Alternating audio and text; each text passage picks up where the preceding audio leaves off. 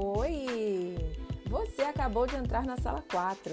Aqui falamos sobre diversos assuntos. Pode ser um conteúdo escolar, pode ser uma dica fitness ou até mesmo uma história de terror. É só ficar ligadinho nos episódios.